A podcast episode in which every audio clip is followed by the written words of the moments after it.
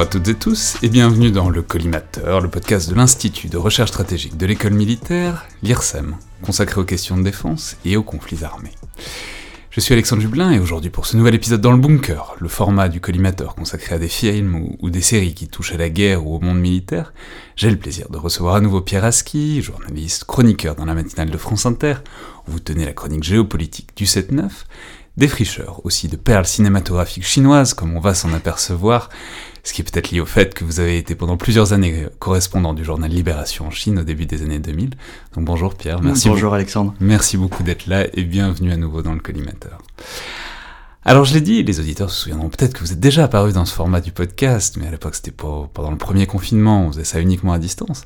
Mais euh, vous aviez pointé mon attention sur un film dont j'avais presque pas entendu parler à l'époque et dont vous m'indiquiez euh, que c'était le plus gros succès de l'histoire du cinéma chinois.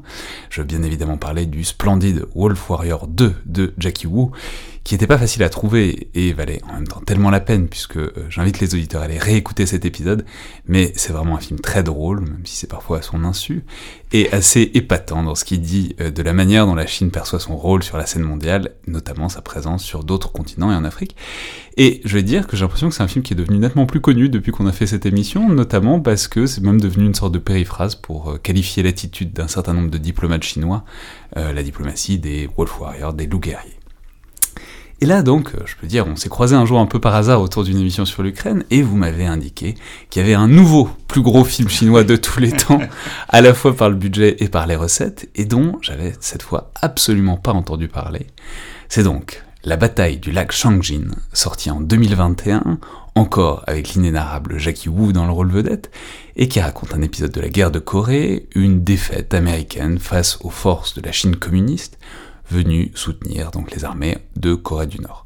Donc je, viens de faire un résumé très rapide et très grossier, mais on va pouvoir entrer dans le détail. Mais dites-nous donc d'abord, Pierre, comment ce film est entré en quelque sorte dans votre viseur et ce que vous y avez trouvé alors d'abord parce qu'il est le nouveau record absolu du box-office chinois. Euh, et, 200 millions de dollars de budget, 800 millions de dollars de recettes. Oui, on, est, on a dépassé le milliard maintenant. Euh, et d'ailleurs, ils ont fait un, numéro 2 euh, qui a moins de succès, mais qui montre que, que, ce film a marqué les esprits. Mais surtout, il y avait évidemment quelque chose de très significatif à représenter dans un blockbuster absolu la confrontation, la seule vraie confrontation directe entre les armées chinoises et américaines. Euh, pendant cet épisode de la guerre de Corée, à un moment où euh, s'installe une nouvelle guerre froide, une nouvelle, un nouveau climat de confrontation entre euh, la Chine et les États-Unis. Donc il y, avait un, message pas du tout subliminal, mais au contraire tout à fait explicite de, préparation de l'opinion, quoi, de, de, de, remettre au goût du jour cet, cet épisode. On peut dire que le film a été produit à l'occasion du centième anniversaire de la création du Parti communiste chinois, donc en 2019. Donc il y a un truc Il y a un message, une commémoration. Ah, vous le dites, c'est pas subliminal du tout, c'est très explicite que on fait l'histoire euh, de la Chine communiste et on insiste sur certains épisodes, en l'occurrence là, la fois où ils ont mis quand même une tannée aux Américains, même si on, va y revenir, c'est un peu plus délicat un peu plus compliqué que ça. Oui. Mais, mais c'est surtout effectivement, euh, en, Chine, rien n'est laissé au hasard dans ce genre de, de programmation cinématographique. Effectivement, c'est un anniversaire et, et pour les 100 ans du Parti communiste chinois, on, on glorifie un certain nombre d'épisodes et de euh, qu'on veut mettre en avant parce qu'ils sont pertinents aujourd'hui. Et là, en l'occurrence, euh, c'est pertinent aujourd'hui euh, de euh, rappeler au, public chinois que euh, la relation avec les États-Unis, elle a pu être brutale et pas nécessairement au désavantage de, la Chine. Et, moi, il se trouve que j'avais vécu, quand j'étais correspondant à Pékin, le deuxième épisode, mais qui est évidemment d'une autre nature, mais la seule fois après euh, la guerre de Corée, où euh, il y a eu une confrontation entre soldats chinois et américains. C'est un incident aérien qui s'est déroulé en 2001. Euh, début 2001, je crois que c'est au printemps 2001, lorsque un avion de chasse chinois est venu chatouiller un peu un avion espion américain au, large de, enfin dans la mer de Chine méridionale. Et leurs ailes se sont touchées, l'avion chinois est tombé à l'eau et le pilote est mort.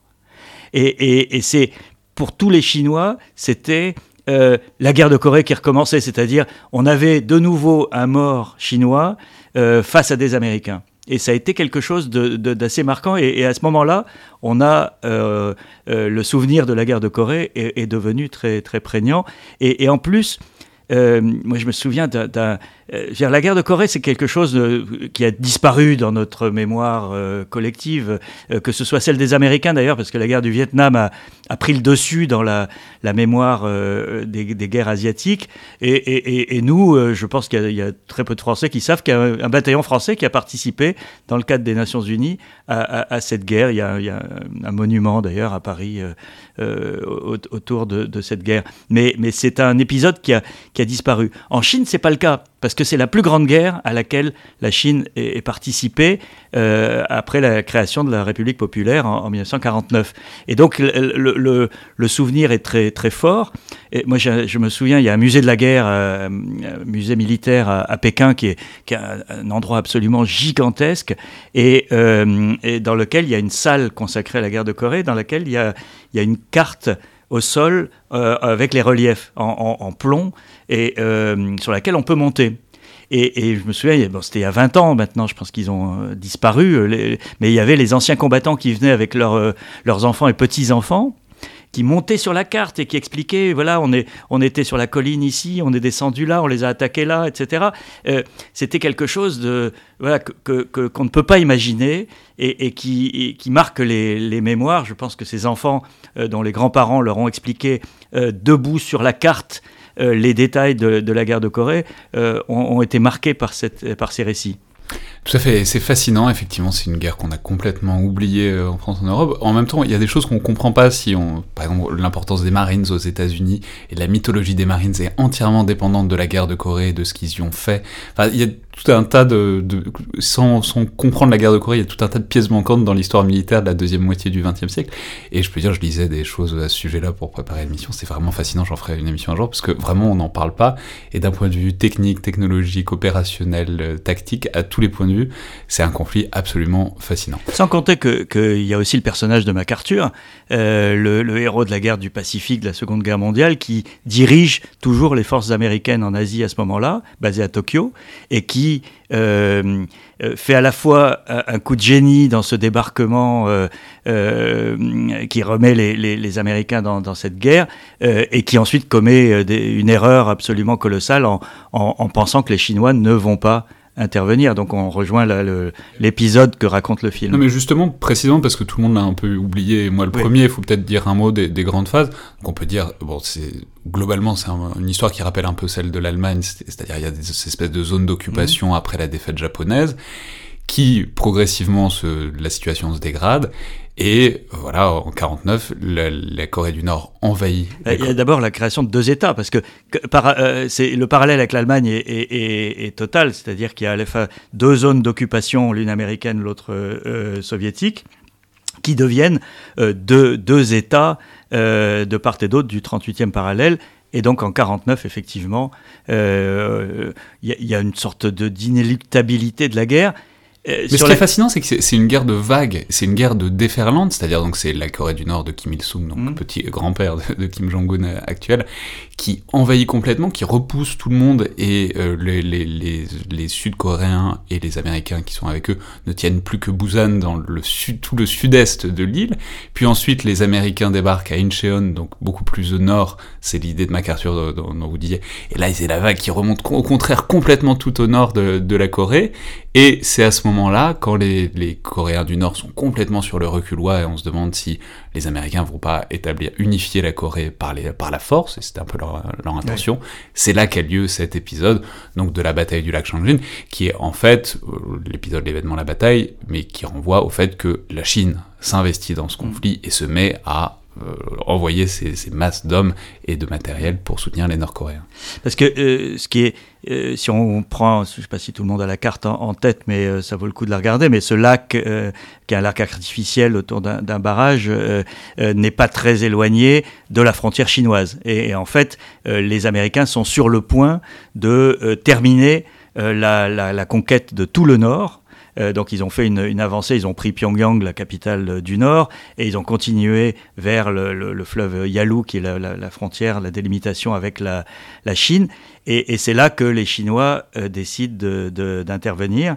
et pas officiellement, puisqu'on crée une force de volontaires soi-disant chinois, qui interviennent sans, sans que les Américains... Alors, un, sans que les Américains ne l'imaginent, puisque MacArthur pense que les Chinois euh, qui sont au pouvoir. Il faut dire, il faut rappeler que Mao euh, est au pouvoir depuis quelques mois seulement, et, MacArthur pense que les Chinois sont exsangues, qui n'ont pas les, moyens euh, de mener une campagne militaire contre la puissance technologique et, la supériorité des Américains. Donc il y, a ce côté mépris presque vis-à-vis des Chinois.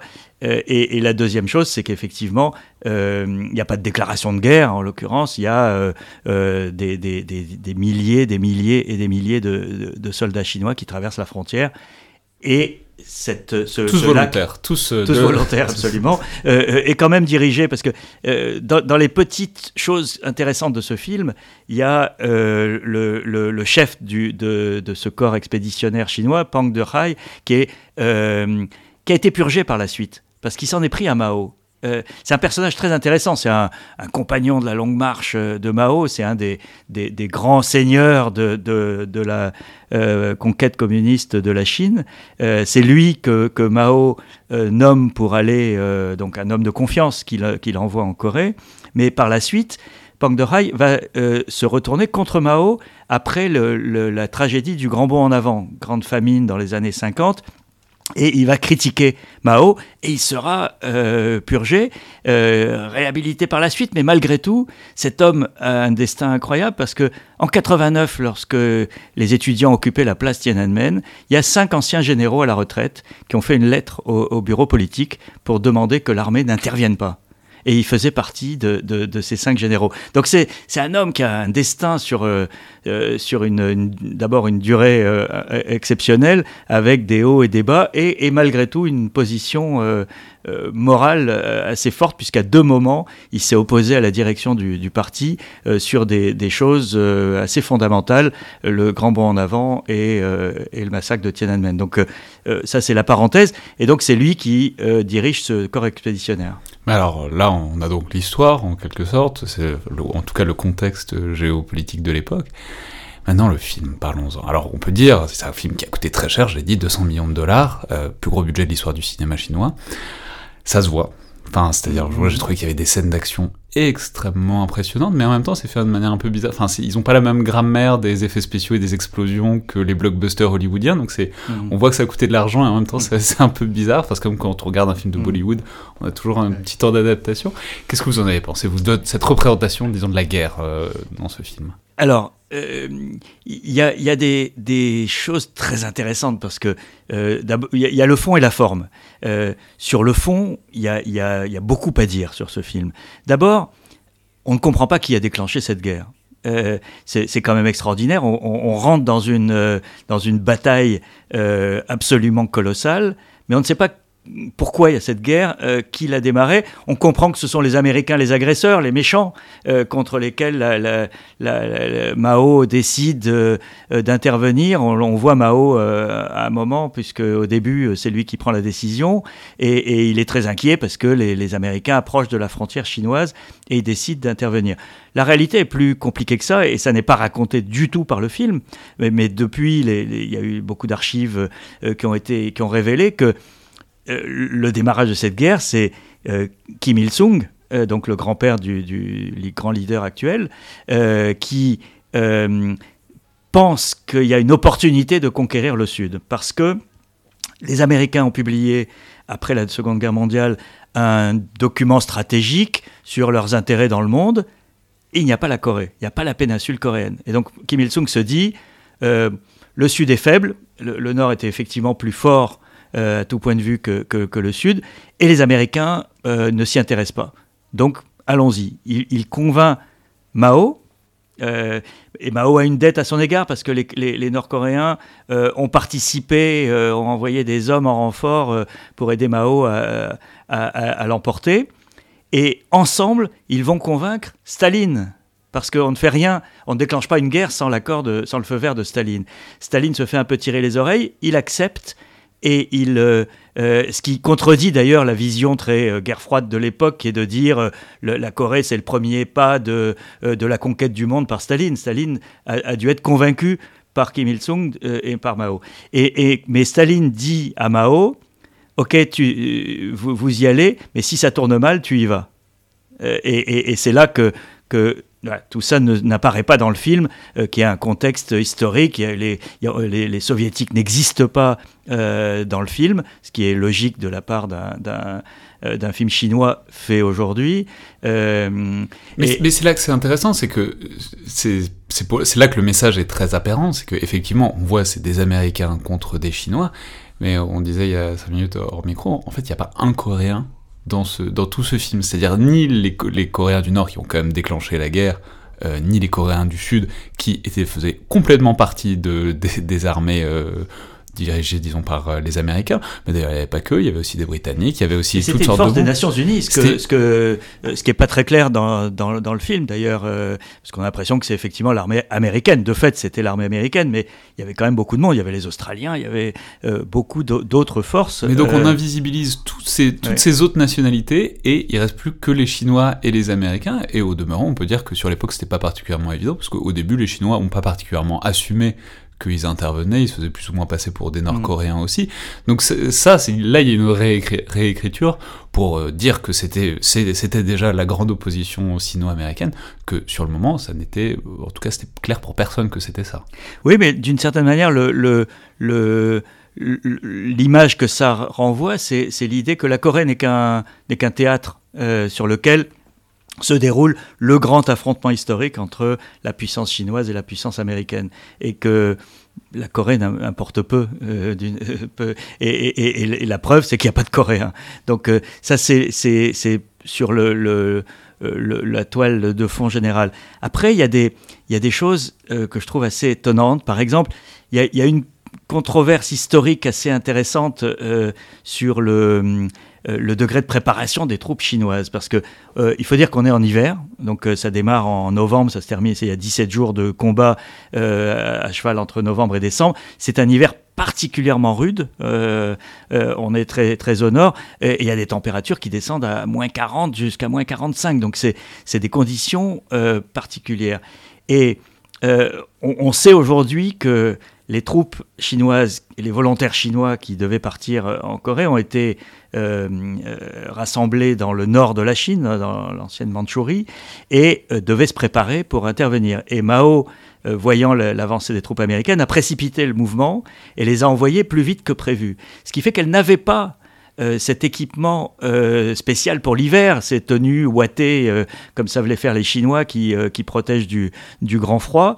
et il y a une scène dans le film qui évoque euh, ça, on voit le départ des, troupes euh, en train et euh, ils n'ont pas eu le temps de charger tous les, vêtements qui avaient été apportés. On voit les, gens qui enlèvent leur manteau pour le donner aux soldats et, des, ballots de, vêtements qui sont jetés dans les, wagons pour, au moment où le, train démarre. Donc cet épisode est, est évoqué, mais il n'est pas pris en compte par la suite comme un élément majeur, alors que les troupes chinoises ont énormément souffert du froid, les Américains aussi euh, euh, par définition, mais, les troupes chinoises étaient moins bien équipées, moins bien préparées, et, elles ont perdu des milliers d'hommes avant même d'entrer euh, au combat. On estime qu'il y a jusqu'à 50% de leurs, des effectifs qui ont été envoyés en Corée qui n'étaient pas en état de combattre au moment où euh, il y a eu la bataille du, lac. Donc, euh, euh, et 50%, ça veut dire plusieurs dizaines de milliers d'hommes, ça veut dire 50 000 hommes. Quoi. Puisqu'on parle, voilà, on, dit qu'il y avait 60 000 Chinois engagés dans la bataille, ça veut dire qu'il y en a plusieurs dizaines de milliers qui ont été, qui étaient en incapacité de, combattre pour le, par le froid et aussi des difficultés de logistique, d'approvisionnement en nourriture, ce qui fait que, que c'était assez, assez faible. Et la deuxième chose, parce que moi j'ai vu euh, il n'y a pas très longtemps un, documentaire américain qui porte le même titre, La bataille du lac Chanchin, euh, euh, qui a été fait en, 2016, donc avant ce film, et qui est un documentaire à base de témoignages d'anciens combattants de la guerre de Corée et d'images d'archives.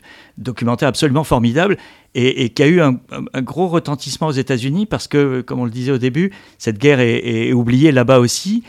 Et il y a un historien militaire américain au début du documentaire qui dit euh, c'est sans doute la, bataille la plus dure qu'a eu, eu, à mener euh, l'armée américaine au XXe siècle. C'est quand même quelque chose. Et, ce que racontent les, anciens combattants. Parce que on peut juste replacer peut-être sur le plan tactique, c'est en gros ils sont, c'est un corps d'armée américain qui est coupé du reste et qui du coup se retrouve pris en embuscade de tous les côtés par euh, les, les Chinois qui, on va pas entrer dans le détail tactique, mais qui ont une stratégie de d'isoler progressivement les Américains et d'éliminer unité par unité. Et en gros, ils se retrouvent à essayer de faire une retraite euh, et d'essayer de rejoindre le gros des troupes américaines. Mais donc en passant par des vallées, par des défilés, ils se prennent des embuscades en permanence. C'est vraiment des c'est la retraite de Russie, quoi. Euh, par par un froid absolument polaire. Et, et euh, mais le, le dans ce documentaire, les, les anciens combattants euh, sont euh, frappés euh, dans leurs souvenirs par le manque d'équipement des Chinois. Ils racontent que euh, seul le premier rang euh, des, des, des, Chinois avait des armes et que les deuxièmes, euh, le, deuxième rang prenait les armes des, premiers qui étaient tombés et, et, que derrière il y avait, ces tactiques bien connues, des commissaires politiques qui tiraient sur ceux qui voulaient s'enfuir. Ça c'est un peu montré dans le film d'ailleurs et ils envoient au début un jeune sans cartouches en disant bah tu prendras les cartouches de, celui qui sera tombé devant toi. Mais, mais quand même ils ont, ils ont pas mal d'armes et, et des, mortiers, de, de voilà il y, a quand même du, euh, matériel que, visiblement ils n'avaient pas et, ils ont misé sur le nombre. Euh, et Mao a toujours été fasciné euh, par cette question du nombre. Vous savez, il y a cette fameuse citation qu'on lui attribue, je ne sais pas si elle est vraie, mais où il, disait si, si demain on, est, on a une guerre nucléaire avec l'Union soviétique, puisque c'était l'ennemi de l'époque, nous resterons malgré tout le pays le plus peuplé au monde après cette guerre nucléaire. Donc il a toujours pensé en, nombre, et d'ailleurs c'est un basculement euh, total que fait la Chine, euh, qu'a fait la Chine depuis 10-15 ans, euh, qui est de miser sur la, qualité de son matériel, de, la technologie, plutôt que sur le nombre dans sa vision stratégique. Mais dans cette bataille, il est clair que l'avantage numéro un des Chinois était, un, la surprise, puisque les Américains ne les ont pas vus venir euh, en, nombre euh, à, ce point, et deuxièmement, le nombre, puisqu'ils les ont pris de tous les côtés à la fois. Il y a, quelques scènes où on voit effectivement les, quand les Américains réalisent qu'ils sont euh, attaqués de tous les côtés, ils ont un choc. Mais c'est vrai, alors j'avais pas pensé, mais c'est vrai que c'est très intéressant parce que justement le film ne montre pas ça. C'est-à-dire, il y a un souci, il montre quand même une sorte de supériorité technique des Américains, qui est bon relativement bien connu, même si euh, c'était. Et ils ont l'aviation. Ils ont... Le grand avantage des Américains, c'est l'aviation. Ils, ont l'aviation, mais il y a quand même un attachement à pas montrer l'armée chinoise de l'époque comme des va-nu-pieds euh, non plus. Euh, bon, voilà. Mais en même temps, il ne montre jamais le surnombre absolu des Chinois. On voit toujours des petits groupes de Chinois, on a l'impression que c'est un petit escadron, enfin que c'est euh, cinq escadrons qui prennent une énorme base américaine, alors qu'en fait c'est littéralement des marées humaines qui se jettent sur les Américains. Et du coup, il y a une sorte de... de et c'est intéressant parce que ça veut dire qu'ils ont effectivement abandonné cette espèce de philosophie que la force est dans le nombre et qu'on peut glorifier le nombre en fait, là, non, il glorifie plutôt l'astuce ou, le, courage, en l'occurrence. Et, puis, il y, a, ce côté qui, est emprunté à, la cinématographie américaine, qui est de valoriser des héros, des, personnages. Euh, on construit euh, euh, quelques personnages types, le, euh, et notamment un, jeune officier il y a son, qui a son jeune frère qui est passé par la porte de derrière pour rejoindre l'unité alors que le frère voulait le protéger. Il y a, il y a le, vieux camarade avec lequel on a, on a fait les, la longue marche. Il y a et il y a surtout il y a le commissaire politique. Il y a, le commissaire politique et il y a cette cette unité. C'est la première fois que je voyais un commissaire politique représenté positivement parce que ça a l'air d'être un type hyper sympa. Je, me suis dit en fait c'est vrai qu'il y en avait peut-être des sympas quand même. Il n'y a pas de raison que les commissaires politiques ne soient pas sympathiques.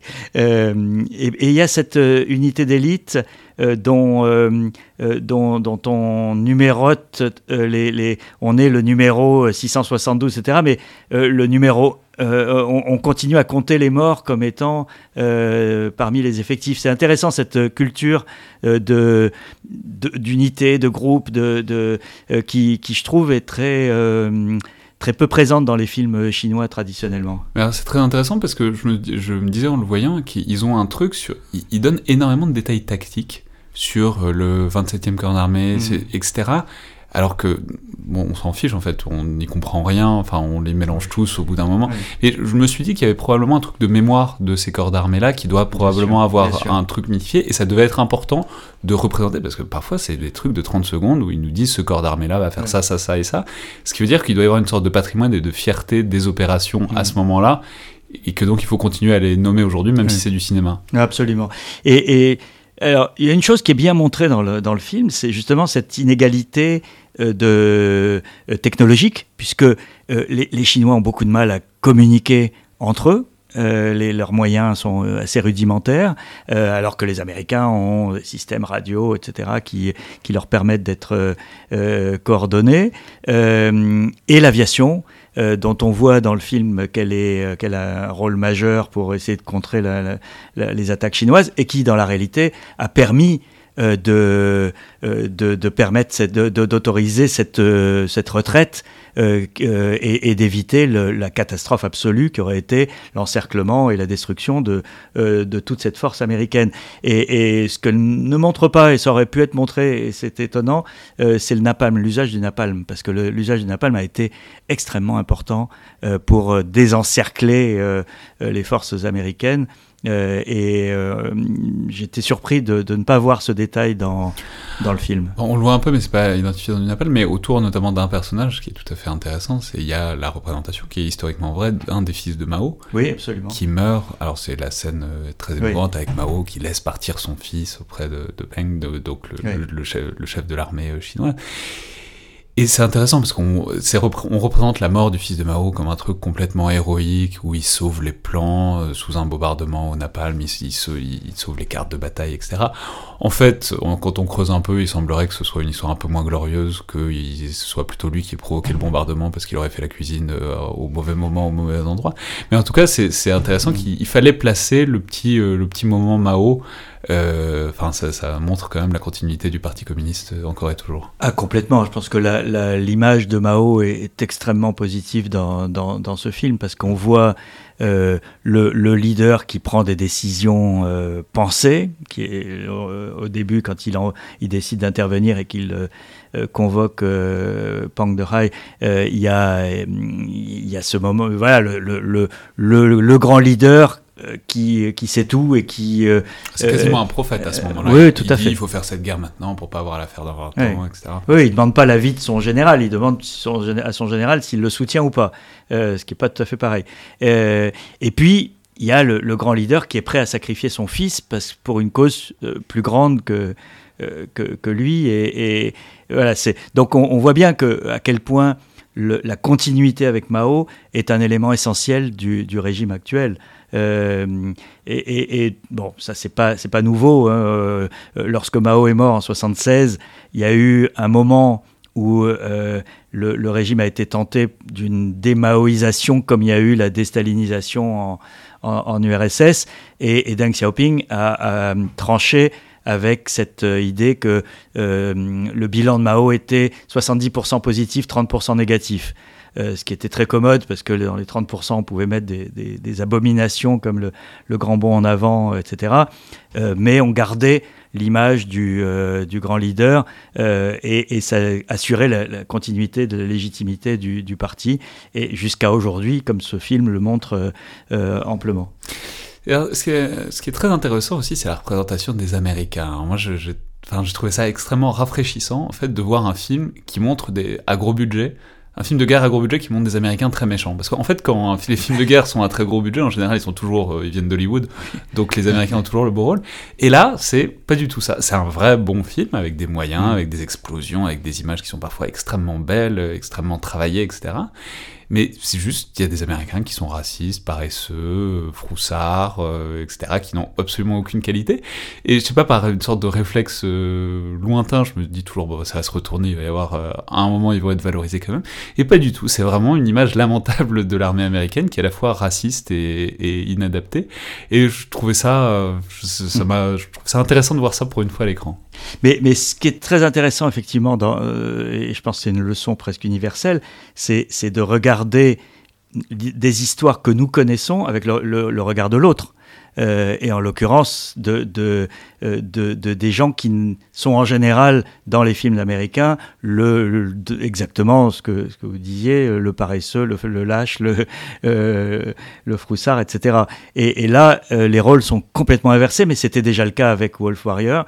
on avait le Rambo chinois et, et l'inversion totale de tous les euh, de tous les codes. Euh, euh, et, je trouve que c'est intéressant parce que ça, ça montre aussi quelque chose que nous perdons de vue, et, peut-être qu'avec cette guerre d'Ukraine, il faut aussi ne pas l'oublier, c'est que il y a les mêmes sentiments et les mêmes euh, euh, euh, qualités et défauts des deux côtés.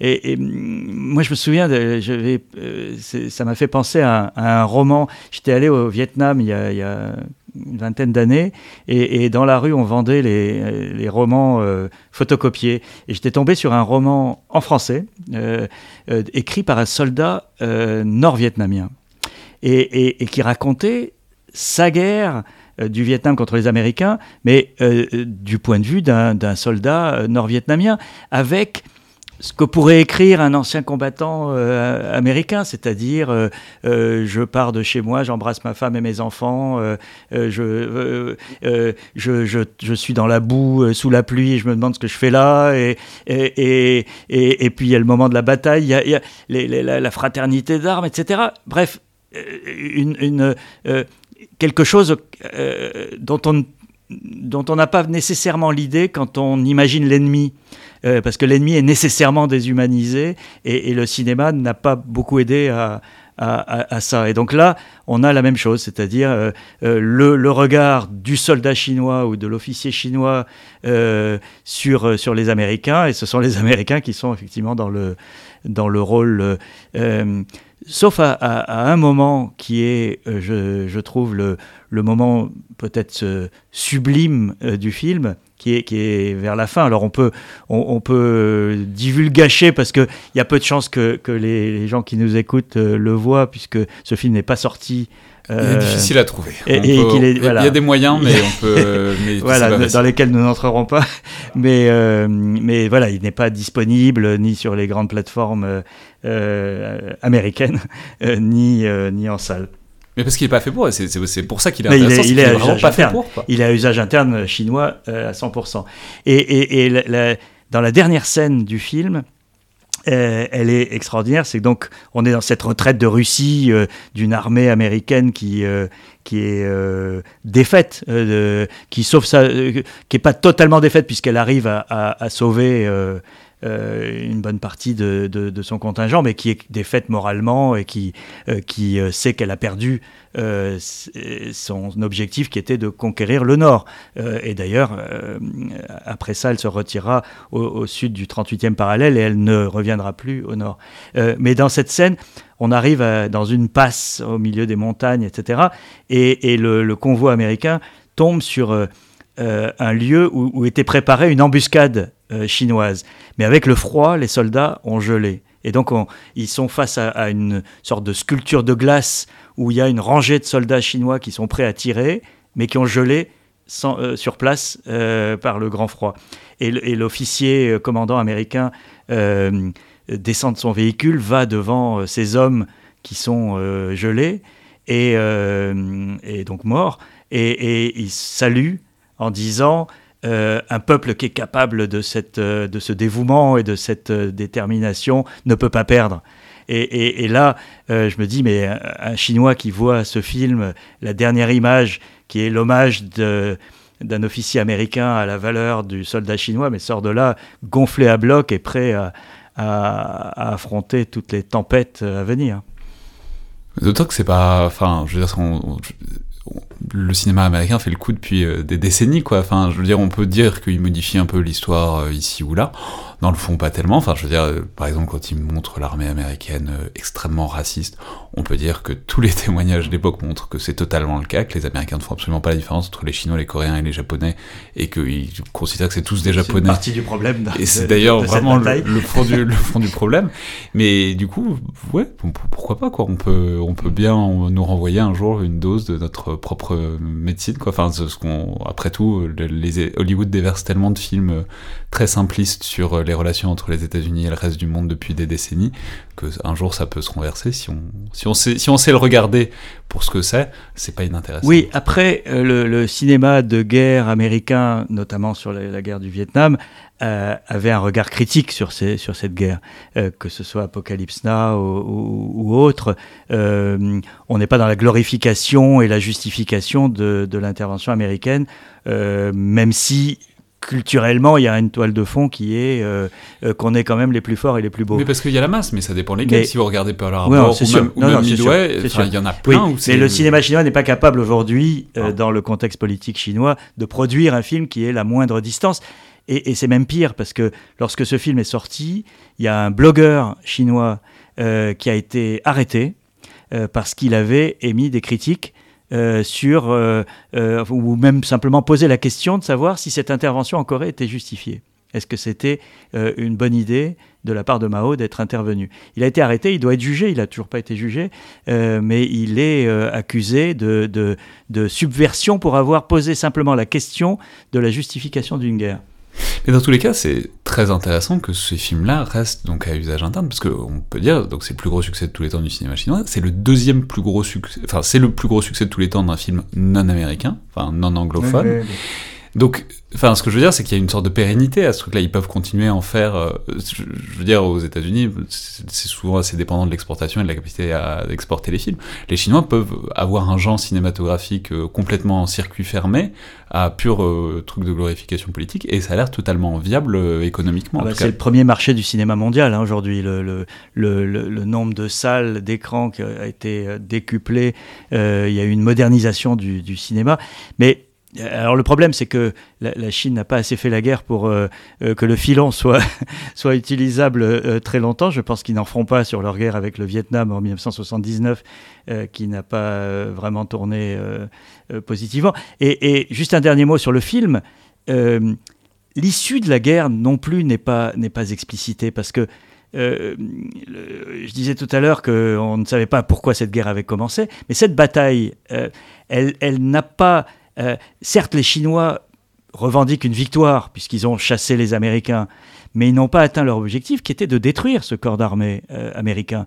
Et, à tel point que lorsque euh, Pang Dehai est rentré en Chine, il a présenté sa démission à Mao parce qu'il n'avait pas atteint le but. Mao dit, d'ailleurs, je crois que c'est dans le film, dit explicitement écrasez-les, exterminez-les. il faut, leur donner une leçon, qui ne reviennent plus. Et, il n'y arrive pas, puisque euh, malgré tout, euh, les, Américains euh, sauvent une bonne partie de leur, de leur contingent. Ils ont quelques 4000 morts ou, un peu plus. Et d'ailleurs... Et, après, il y a une opération extrêmement spectaculaire. Ils réussissent à évacuer 200 000 personnes qui étaient sur le point d'être vraiment encerclées par les forces chinoises et nord-coréennes. Enfin bon, les Américains s'en sortent très bien quelques semaines plus tard. Quoi. Ce, qui est, ce qui est incroyable, parce qu'on on, l'oublie aussi, mais cette bataille, elle a encore des, conséquences aujourd'hui.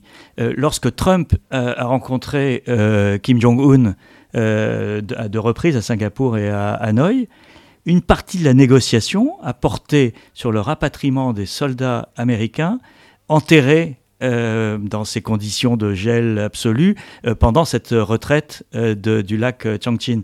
Donc c'est, et, certains corps ont été rendus par les Nord-Coréens il y a seulement donc deux ans. Et, il y en a encore plusieurs centaines qui sont les missing in action, des, gens qui ont, des soldats qui ont, soit disparu, soit dont on sait qu'ils ont été enterrés, mais euh, on n'a jamais pu récupérer le corps.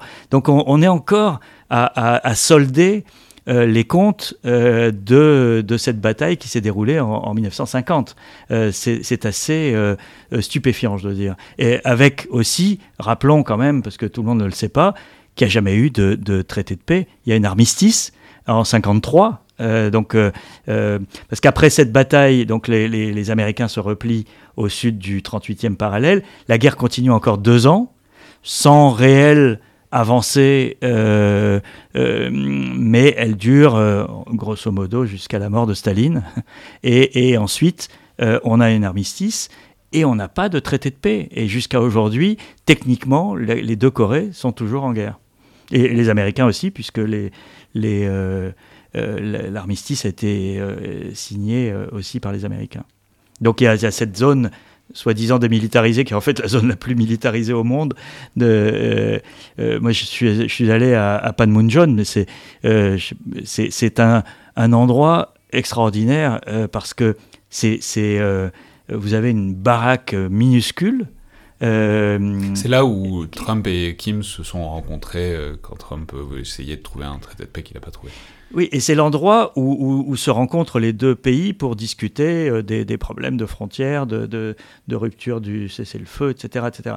Et il y a cette cabane euh, qui est vraiment une baraque euh, minable, mais qui est traversée au milieu par une, une bande jaune, une table au milieu, des micros des deux côtés. On peut venir, des groupes de touristes sont autorisés à rentrer dans cette baraque jamais en même temps, donc soit du côté nord, soit du côté sud, et il y a toujours un soldat de l'autre camp qui est en face, et les micros qui permettent d'enregistrer ce qui se dit pour qu'aucun propos euh, incitatif ou haineux euh, ne soit prononcé. Il y a une ambiance où on sait que voilà, les, gens jouent à, approcher de la, ligne jaune euh, avec un soldat nord-coréen en face. Il y a une ambiance de de, de guerre froide, de pacotille, et en même temps on sait que c'est vrai, euh, et, que, euh, et, que de l'autre côté il y a la bombe atomique et, un régime euh, assez, assez étonnant. Donc c'est, on est 70 ans après cette, cette bataille, et on voit bien que rien n'est réglé dans cette partie du monde. Merci beaucoup Pierre Aski. Merci.